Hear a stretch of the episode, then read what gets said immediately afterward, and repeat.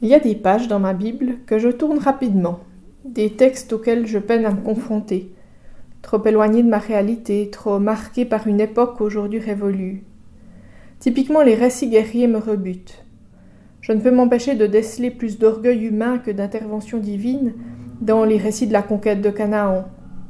De ne pas être impressionné positivement par les listes de peuples exterminés pour qu'Israël puisse prendre la place qu'elle a reçue du Seigneur. Et il m'est difficile de prier des psaumes qui appellent Dieu à écraser mes ennemis. Peut-être est-ce parce que je fais partie de cette génération qui n'a connu la guerre que dans les livres d'histoire et les documentaires télévisés. Enfant de la génération née juste après la Seconde Guerre mondiale et qui n'a été que peu confrontée à l'adversité, tant professionnelle qu'économique ou politique. Certes, je sais que la guerre sévit, et qu'elle n'a cessé de sévir sur notre belle planète. Je sais que les combats font rage. Je vois l'horreur des populations qui fuient les conflits, l'ignominie des enfants soldats, la détresse, la pauvreté, la misère. Mais je trouverais parfaitement déplacé de ma part, de là où je me trouve, de prétendre que je connais la guerre. La réalité de toute ma vie est préservée de ces réalités et de ces horreurs. Que Dieu en soit loué. Dès lors, j'ai été fortement interpellé ces derniers temps. On constatait combien il devenait fréquent que soient utilisés des termes empruntés au vocabulaire de la guerre pour parler de la situation sanitaire actuelle. On pense bien sûr à la déclaration du président français Emmanuel Macron, qui le 16 mars disait Nous sommes en guerre et appelait à la mobilisation générale. Mais pas seulement. Si vous êtes attentif, dans de nombreux articles et interviews, sont évoqués un combat, une lutte ou encore la promesse de la victoire. La victoire. La victoire est-elle seulement possible? Quelle est cette victoire que nous espérons? Un des récits bibliques guerriers bien connus est celui du récit de David contre Goliath, le petit, faible et désarmé, qui fait face à son adversaire Armé jusqu'aux dents, sûr de lui, puissant et intimidant, Goliath est un géant imbattable aux yeux de ses adversaires. Le jeune David s'adresse à lui, lisons-nous dans le premier livre de Samuel. Toi, répondit David, tu viens contre moi avec une épée, une lance et un sabre. Moi je viens armé du nom du Seigneur de l'univers, le Dieu des troupes d'Israël que tu as insulté. Aujourd'hui même, le Seigneur te livrera en mon pouvoir. Je vais te tuer et te couper la tête. Aujourd'hui même je donnerai les cadavres des soldats philistins en nourriture aux oiseaux et aux bêtes sauvages. Alors tous les peuples sauront qu'Israël a un, Dieu, et tous les Israélites ici rassemblés sauront que le Seigneur n'a pas besoin d'épée ni de lance pour donner la victoire. Il est le maître de cette guerre, et il va vous livrer en notre pouvoir. Avec son Dieu à ses côtés, David se sait capable d'exploits qui dépassent ses propres capacités. La puissance qu'il peut puiser en Dieu modifie l'équilibre des forces. Si ces paroles nous font du bien et nous redonnent espoir, la suite du texte ne cesse de me déranger pour autant. Cette violence est-elle nécessaire? Battre son ennemi est une chose, se réjouir de livrer les cadavres ennemis en pâture aux animaux en est une autre. Ce type de victoire écrasante était celle, est-elle celle à laquelle nous aspirons? Bien des textes de l'Ancien Testament reflètent la compréhension antique de la guerre comme un acte religieux. C'est Dieu qui marche à la tête de ses troupes. L'adversaire est aussi bien les troupes ennemies que la divinité qui est à leur tête. On combat pour son Dieu contre celui de l'autre la victoire écrasante est le signe que son Dieu est le plus fort. La défaite, comprise comme son abandon. Il est fréquent alors qu'un peuple vaincu adopte la croyance du peuple vainqueur. Mieux vaut servir un Dieu gagnant qu'une divinité prompte à vous abandonner dans l'adversité. Dans ce contexte, le peuple d'Israël se démarquera de tous les peuples qui l'entourent. D'une part, en demeurant fidèle à son Dieu, même lorsqu'il sera dominé par ses adversaires et déporté à Babylone. D'autre part, en affirmant que non seulement son Dieu est le plus fort, mais qu'il est unique, et donc que les divinités des autres peuples ne sont que des idoles.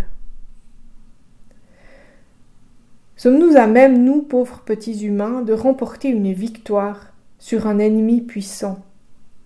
L'ennemi d'aujourd'hui n'intimide ni par sa grandeur ni par son armure, au contraire il est invisible. Mondialement répandu, on ne peut délimiter les zones de combat et préserver les populations civiles. Non, il est partout. Et paradoxalement, j'ai moins la crainte d'en être la victime que d'en devenir moi-même le vecteur. À la conviction de David d'avoir à ses côtés la puissance de Dieu, faisons résonner le début du psaume 35. Seigneur, sois l'adversaire de mes adversaires. Fais la guerre à ceux qui me font la guerre. Empoigne le petit et le grand bouclier. Interviens pour me secourir. Brandis la lance et la hache à double tranchant contre ceux qui me persécutent. J'attends que tu me dises C'est moi qui vais te sauver. Nous ne pouvons par nos propres forces venir à bout d'un tel ennemi. Aussi nous faut-il placer notre confiance en Dieu et le prier de combattre à nos côtés. Alors qu'ils sortaient d'Égypte, les Hébreux ont eu des craintes similaires. Pourront-ils tenir tête à l'armée du Pharaon? Sauront-ils faire face à un ennemi si puissant? Leurs doutes et leurs craintes ont même fait regretter à certains d'avoir répondu à l'appel de la liberté. N'étions-nous finalement pas si mal lotis comme esclaves? Moïse s'appuie sur cette même conviction Dieu est avec nous. Et il cherche à rassurer ses pères en ces mots. N'ayez pas peur, répondit Moïse, tenez bon, et vous verrez comment le Seigneur interviendra aujourd'hui pour vous sauver. En effet, ces Égyptiens que vous voyez aujourd'hui, vous ne les reverrez plus jamais. Le Seigneur va combattre à votre place, et vous n'aurez pas à intervenir. Le Seigneur dit à Moïse, Pourquoi m'appelles-tu à l'aide? Dis aux Israélites de se mettre en route, prends ton bâton en main, élève-le au-dessus de la mer. Ouvre ainsi un passage dans la mer afin que les Israélites puissent la traverser à pied sec. Quant à moi, je pousse les Égyptiens à s'obstiner et à y pénétrer derrière vous, je manifesterai alors ma gloire en écrasant le Pharaon avec toutes ses troupes, ses chars et ses cavaliers. Les Égyptiens sauront que je suis le Seigneur lorsque j'aurai manifesté ma gloire de cette manière. Aux paroles de Moïse, Dieu réagit. Certes, il leur viendra en aide, il tiendra à distance les ennemis, mais les Hébreux ne doivent pas attendre que tout leur tombe du ciel. Ils ont à faire leur part. Moïse est investi de la mission de guider le peuple, et bien qu'il prenne au sérieux son rôle, qu'il agisse, lui aussi. Cette injonction divine m'apparaît comme un garde-fou important. Placer sa confiance en Dieu, le savoir à nos côtés, ne signifie pas nous décharger entièrement sur lui. Chacun doit faire sa part pour le bien commun. Actuellement, il s'agit de respecter des distances et de minimiser nos contacts rapprochés, cela demande des efforts, certes, mais ne m'apparaît pas comme insurmontable. Participer à l'effort commun en vue de quoi? En vue de la victoire? Est-ce réellement la victoire que nous cherchons face à l'ennemi actuel? N'est-ce pas autre chose? Le 8 mai dernier, les commémorations des 135 ans de la fin de la Seconde Guerre mondiale ont passablement été modifiées par rapport à ce qui avait été prévu, mais l'événement a bien été célébré. Dans ce cas de figure, on peut s'interroger. Est-ce que nous fêtons la victoire ou est-ce que nous célébrons autre chose? Il est intéressant d'observer que les pays d'Europe ont majoritairement célébré la victoire des Alliés sur l'Allemagne nazie. À Berlin, les commémorations ont aussi eu lieu. L'Allemagne d'aujourd'hui tient à marquer qu'elle aussi a été libérée du nazisme dans un contexte de montée de l'antisémitisme que vit l'Allemagne actuellement, c'est loin d'être anodin. Vladimir Poutine, pour sa part, a célébré la défaite nazie et en a profité pour rappeler la grandeur de la Russie invincible.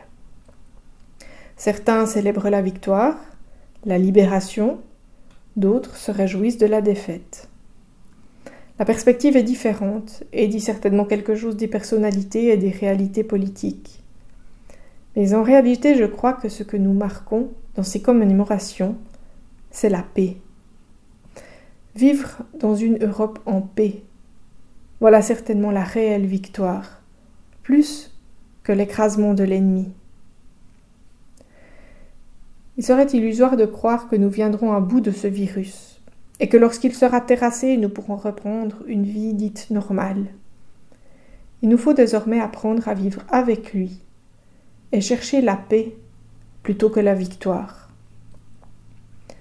La recherche pharmaceutique se démène pour trouver un vaccin, et à n'en pas douter celui-ci fera déjà l'objet d'une forme de guerre commerciale dans très peu de temps, si ce n'est déjà.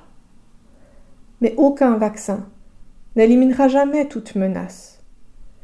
Nous avons désormais pris conscience que dans notre monde globalisé, les maladies n'ont plus de frontières. Et pour beaucoup d'entre nous, l'épidémie nous a placés pour la première fois de notre existence face à la réalité de notre finitude. Contre cela, il n'y a pas de vaccin, et heureusement. Prendre au sérieux les limites de la vie, c'est aussi en mesurer toute sa profondeur. Apprenons à vivre en paix dans le monde qui est le nôtre, dans toutes les dimensions de ce monde. Apprenons à vivre en paix avec ses menaces réelles et supposées. Apprenons à vivre en paix avec la vie et aussi avec la mort. Que retentissent pour nous ces paroles de l'Épître aux Romains, mais en tout cela, nous remportons la plus complète victoire par celui qui nous a aimés. Oui, j'ai la certitude que rien ne peut nous séparer de son amour, ni la mort, ni la vie, ni les anges, ni d'autres autorités ou puissances célestes, ni le présent, ni l'avenir, ni les forces d'en haut, ni celles d'en bas, ni aucune autre chose créée. Rien ne pourra jamais nous séparer de l'amour que Dieu nous a manifesté en Jésus-Christ notre Seigneur. Nous ne remporterons jamais la victoire finale sur la mort, Seul le Christ l'a vaincu, et c'est grâce à sa victoire que nous pouvons vivre en paix avec elle. Amen.